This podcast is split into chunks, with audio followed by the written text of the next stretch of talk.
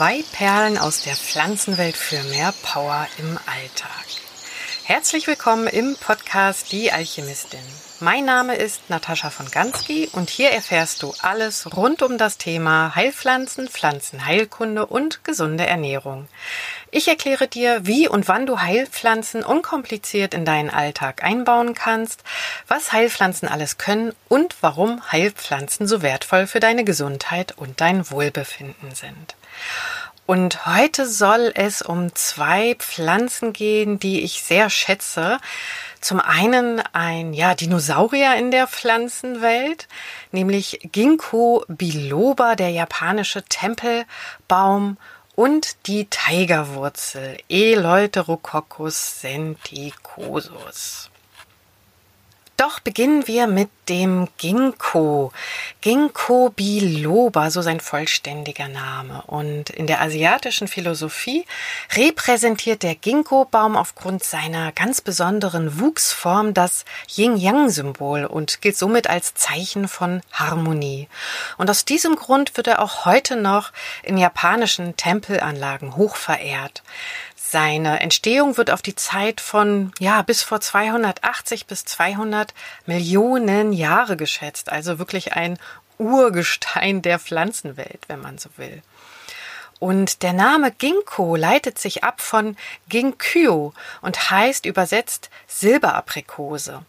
Diesen Namen verlieh ihm der deutsche Arzt und Botaniker Engelbert Kämpfer, der lebte 1651 bis 1716 und als er auf einer Reise nach Japan war, dort entdeckte er den Ginkgo-Baum und ja, gab ihm diesen Namen.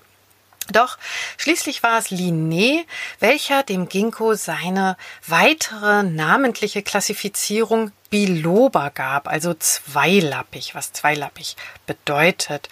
Und das bezieht sich auf die spezielle Form der Blätter.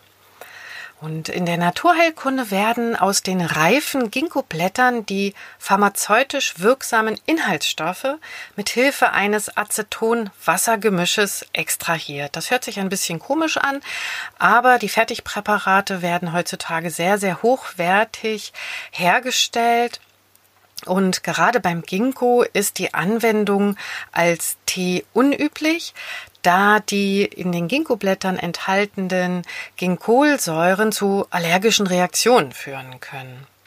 Das kann das Fertigpräparat natürlich auch, aber es kann durch eine unsachgemäße Sammlung der Blätter hm, dort auch noch, können sich dort Stoffe sammeln, die da nicht hineingehören und dann zu schweren Stoffwechsel ähm, zu schweren Stoffwechselstörungen führen. Deshalb solltest du auf einen ja, Ginkgo-Tee verzichten. Und durch die aufwendige Herstellung des Fertigpräparats, wie beispielsweise Kapseln oder Dragees, werden alle Substanzen, wie gesagt, die zu unerwünschten Reaktionen führen können, entfernt. Dennoch ist natürlich nie ganz auszuschließen, dass auch bei einem phytotherapeutischen, also bei einem pflanzlichen Präparat auch ja allergische Reaktionen oder auch unerwünschte Reaktionen auftreten können. Also davor ist man nie hundertprozentig gefeit. Die Indikationen, also die Anwendung des Ginkgos, beziehen sich weitestgehend auf das Gefäß und das Nervensystem. Ein besonderes Merkmal ist die Förderung der Mikrozirkulation in den kleinsten Blutgefäßen und daraus resultierend die Steigerung der Sauerstoffversorgung des Gehirns. Und weiterhin wird die Gefäßpermeabilität stabilisiert und der Gefäßtonus positiv beeinflusst. Das heißt also, die Durchlässigkeit der Gefäßwände wird herabgesetzt und das beugt dann auch ja Ödemen und einen Austritt von Flüssigkeit in das Gewebe vor. Und die Folge dieser Eigenschaften ist eine sehr viel bessere Gehirnleistung durch eben einen effizienteren Gehirnstoffwechsel.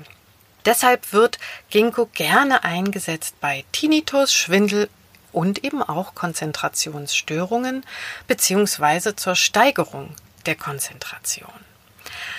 aber auch in der Geriatrie, also in der Heilkunde, die ältere Menschen betrifft, hat der Ginkgo seinen festen Platz, nämlich als nervenschützendes Therapeutikum und dem Abbau der Nerven entgegenwirkendes, ja, pflanzliches Therapeutikum.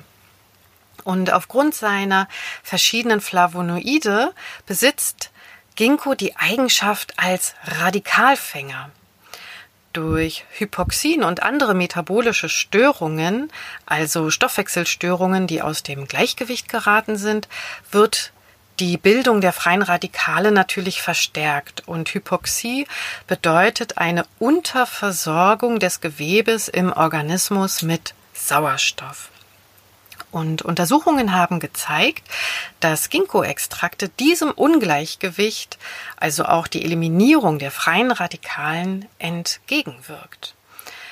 Ja, wenn du also eine Kur machen möchtest mit Ginkgo, die so sechs bis acht Wochen gehen kann, dann empfehle ich dir, wie gesagt, ein Fertigpräparat.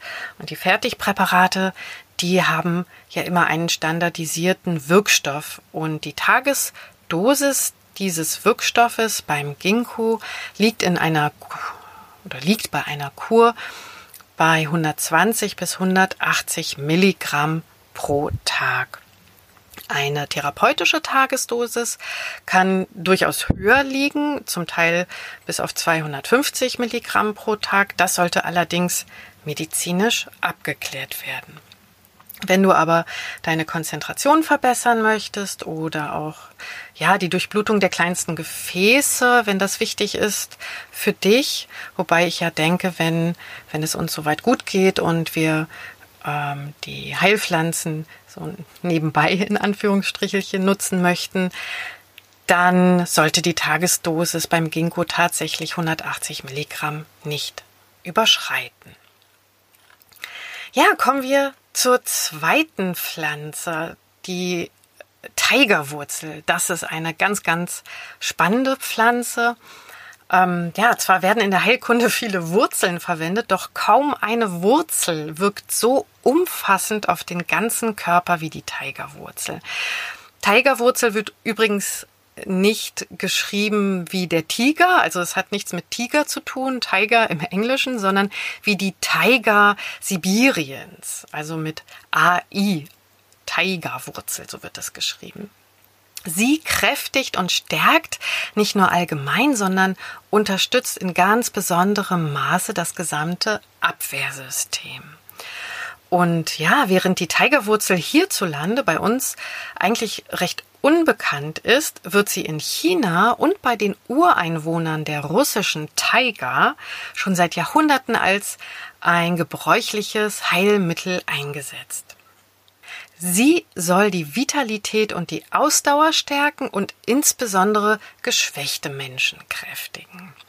Erst Mitte des 20. Jahrhunderts begannen sowjetische Forscher die Tigerwurzel etwas genauer zu untersuchen und hier vor allem ihren immunstärkenden Effekt. Und tatsächlich konnte in Studien die besonders positive Wirkung dieser Pflanze, dieser Wurzel, also hiervon wird die Wurzel genutzt, auf das Abwehrsystem sowie eine stressreduzierende und konzentrationsfördernde Wirkung bestätigt werden. Und da das Anwendungsspektrum der Tigerwurzel dem der Ginsenwurzel ähnelt, wird die Pflanze auch als sibirischer Ginseng bezeichnet oder auch russischer Ginseng bezeichnet, auch wenn sich die beiden Pflanzen in den Inhaltsstoffen gänzlich voneinander unterscheiden. Und als preisgünstiger Ersatz werden Ginseng-Präparate deshalb auch nicht selten mit der Tigerwurzel verfälscht. Die Tigerwurzel ist ein Araliengewächs und damit interessanterweise mit dem Efeu verwandt. Der Strauch kann bis zu sieben Meter hoch werden und ja, hat stachelig gesägte Blätter. So viel erstmal so ein bisschen zur Botanik. Ich könnte hier noch ein bisschen mehr einsteigen, aber das lasse ich mal. Das ist ein, ein klein wenig anderes Thema kommen wir zu den Inhaltsstoffen und zu den Anwendungen der Tigerwurzel. Die Wurzel enthält Eleuteroside. Das ist ein Gemisch chemisch unterschiedlicher Verbindungen. Und wer es genau wissen möchte, das sind Phenylpropanabkömmlinge. Aber ja, das muss man sich nicht merken. Es gibt noch weitere wie Chlorogensäure, Lignane ähm, und auch weitere Polysaccharide, also verschiedene Schleimstoffe. Und diese Inhaltsstoffe der Tigerwurzel tragen eben zur Stärkung des Abwehrsystems, also dem Immunsystems bei und erhöhen die Belastbarkeit in Stresssituationen, indem sie die Adrenalinausschüttung vermindert. Und gleichzeitig verbessert die Tigerwurzel die geistige Leistungsfähigkeit. Also immer in Zeiten von Stress, von hoher Anspannung, da empfehle ich dir die Tigerwurzel. Schließlich lässt sich mit der Tigerwurzel auch Virusinfektionen vorbeugen, weshalb die Wurzel prädestiniert ist für die Vorbeugung von grippalen Infekten, speziell in der kalten Jahreszeit. Auch die Tigerwurzel besitzt antioxidative Eigenschaften wie die Ginkgo-Blätter, das heißt auch sie fängt freie Radikale ab und schützt unsere Zellen vor dem vorzeitigen Altern.